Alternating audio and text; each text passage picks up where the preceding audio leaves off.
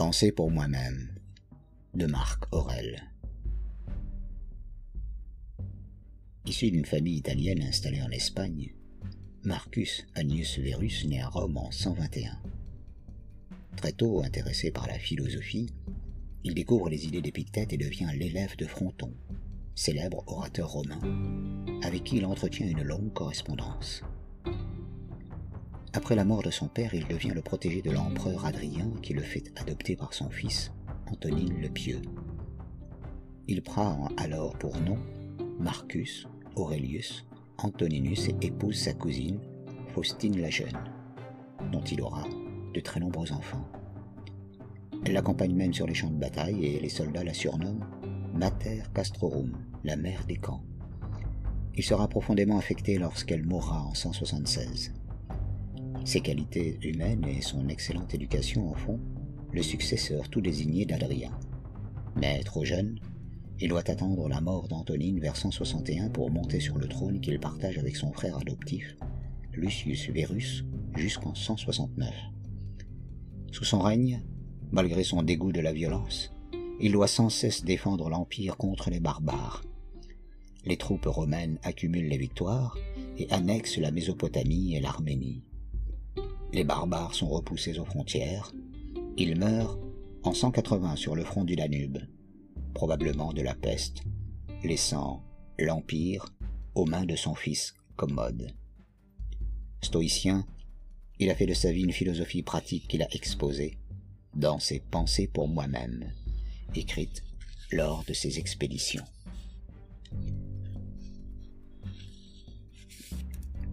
Pensées pour moi-même, livre premier.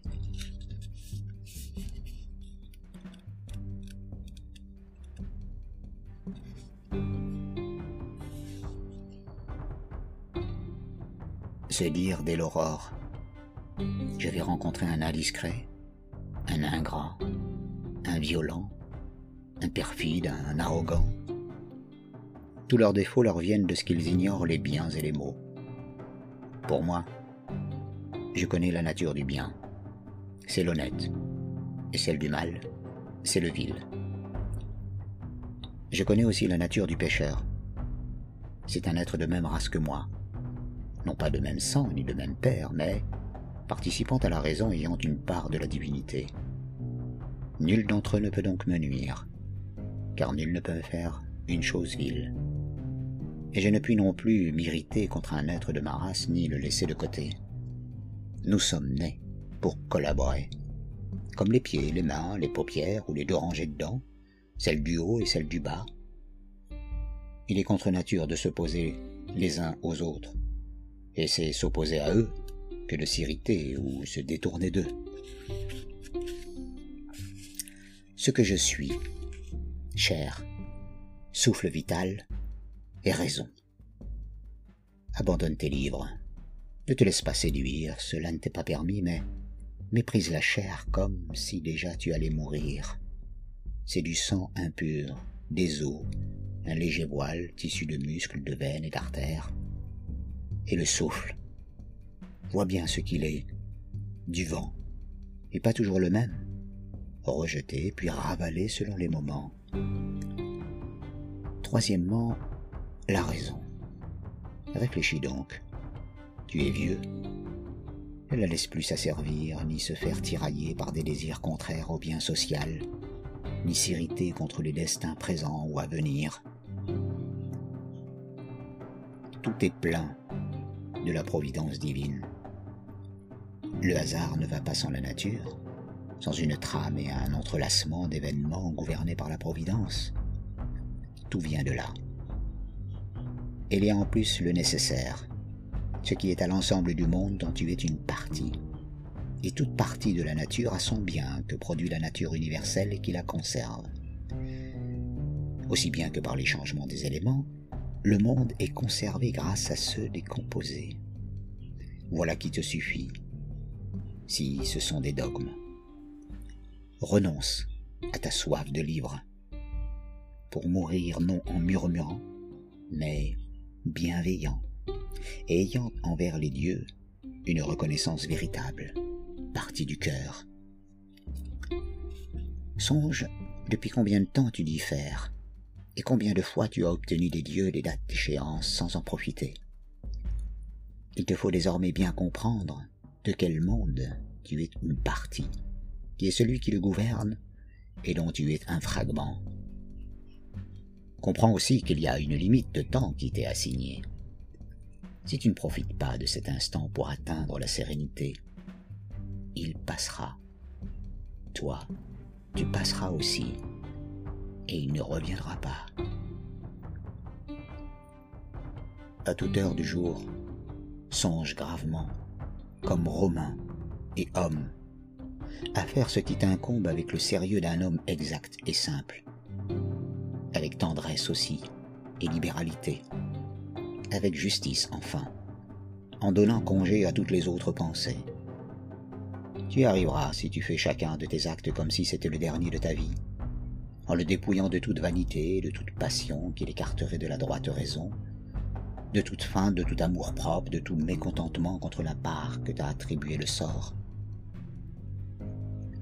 Tu vois combien il y a peu de choses dont il faut se rendre maître pour pouvoir mener une vie heureuse et pieuse. Les dieux, en effet, ne demanderont rien de plus à celui qui observe ces règles. Injurie-toi, mon âme, injurie-toi. Tu ne trouveras plus d'occasion de t'honorer, car la vie est courte pour chacun, et la tienne est déjà presque achevée sans que tu aies eu le respect de toi-même. Mais c'est dans les âmes que tu plaçais ton bonheur. Les événements extérieurs t'entraînent. Donne-toi du loisir pour apprendre ce qui est bien, et cesse de t'égarer.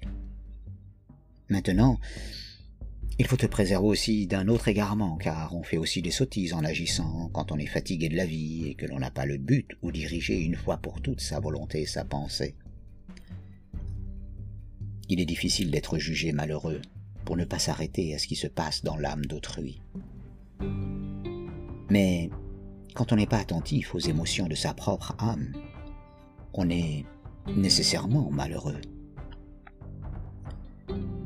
Voici ce qu'il faut toujours avoir présent à l'esprit, ce qu'est la nature de l'univers, ce qu'est la mienne et dans quel rapport elle est avec l'autre, de quel d'où elle est une partie, et qu'il n'est personne qui puisse t'empêcher d'agir et de parler conformément à cette nature dont tu es une partie.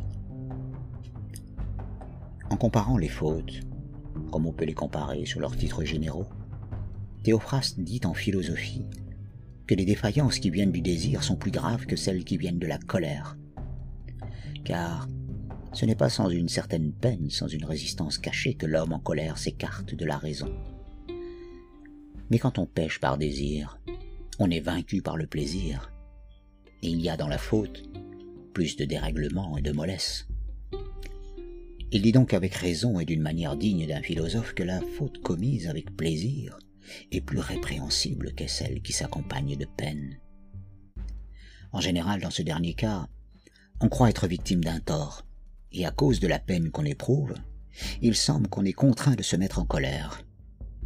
Dans le premier, on se porte spontanément à la justice, étant poussé à agir conformément à son désir.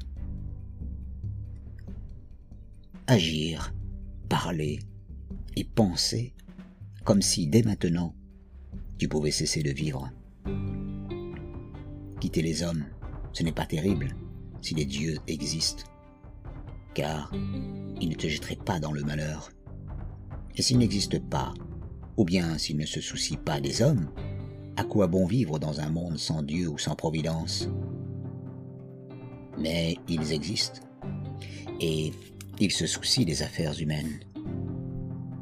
Et afin que l'homme ne tombe pas dans les maux réels, ils les ont mis entièrement en son pouvoir. Et s'il était resté encore quelque autre mal, il l'aurait prévu pour éviter à l'homme d'y tomber. Comment ce qui ne rend pas l'homme plus mauvais pourrait-il rendre pire la vie de l'homme? Ce n'est pas par ignorance, ou si elle les sait, par impuissance à préserver de ses maux et à les corriger que la nature universelle les aurait négligés. Il n'aurait pas commis par impuissance ou par manque d'habileté une faute telle que les biens et les maux arrivent également et sans distinction aux bons et aux méchants. la mort et la vie, la gloire et l'obscurité, la peine et le plaisir, la richesse et la pauvreté. Voilà qui arrive également aux hommes de bien et aux méchants.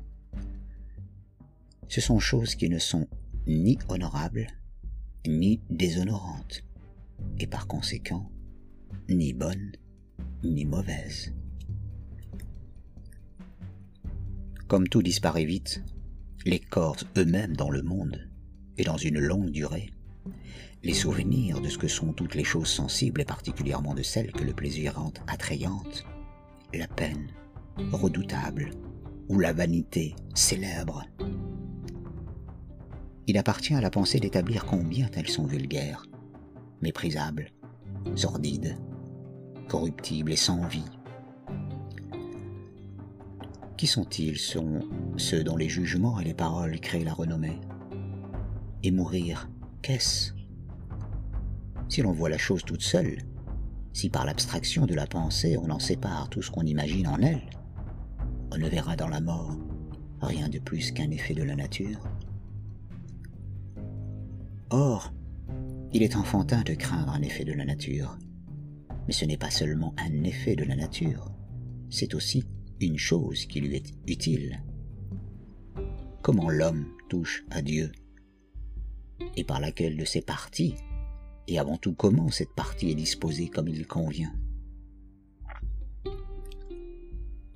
Rien n'est plus pénible que de tourner toujours en rond, de rechercher, comme on dit, ce qu'il y a sous la terre, de chercher à deviner ce qui se passe dans l'âme du voisin, et de ne pas comprendre qu'il nous suffit d'être près de notre seul démon intérieur et de lui rendre un culte légitime. Ce culte consiste à le garder pur de passion, de légèreté, et de mécontentement envers ce qui nous vient des dieux et des hommes. Ce qui vient des dieux doit être vénéré en raison de leur vertu, et ce qui vient des hommes, aimé en raison de leur parenté, parfois pris en pitié à cause de leur ignorance du bien et du mal, aveuglement qui n'est pas moindre que celui qui nous prive de distinguer le blanc du noir. Dusses-tu vivre trois mille ans et autant de fois dix mille ans Souviens-toi pourtant que personne ne perd une autre vie que celle qu'il vit, et qu'il n'en vit pas d'autre que celle qu'il perd. Donc le plus long et le plus court reviennent au même. Car le présent est égal pour tous, et donc égal aussi ce qui périt, et la perte apparaît ainsi comme instantanée. Car on ne peut perdre ni le passé, ni l'avenir. Comment en effet pourrait-on vous enlever ce que vous ne possédez pas? Il faut donc se souvenir de deux choses. L'une, toutes les choses sont éternellement semblables et recommençantes, et qu'il n'importe pas qu'on voit les mêmes choses pendant cent ou deux cents ans, ou pendant un temps infini. L'autre, qu'on perd autant, que l'on soit très âgé, ou qu'on le meure de suite. Le présent est en effet la seule chose dont on peut être privé, puisque c'est la seule qu'on possède, et que l'on ne perd pas ce que l'on n'a pas. Que tout est opinion. Évidentes sont ces paroles adressées à Monime le cynique. Évidente aussi l'utilité de ce qu'elles disent si leur agrément ne nous fait pas dépasser les limites de la vérité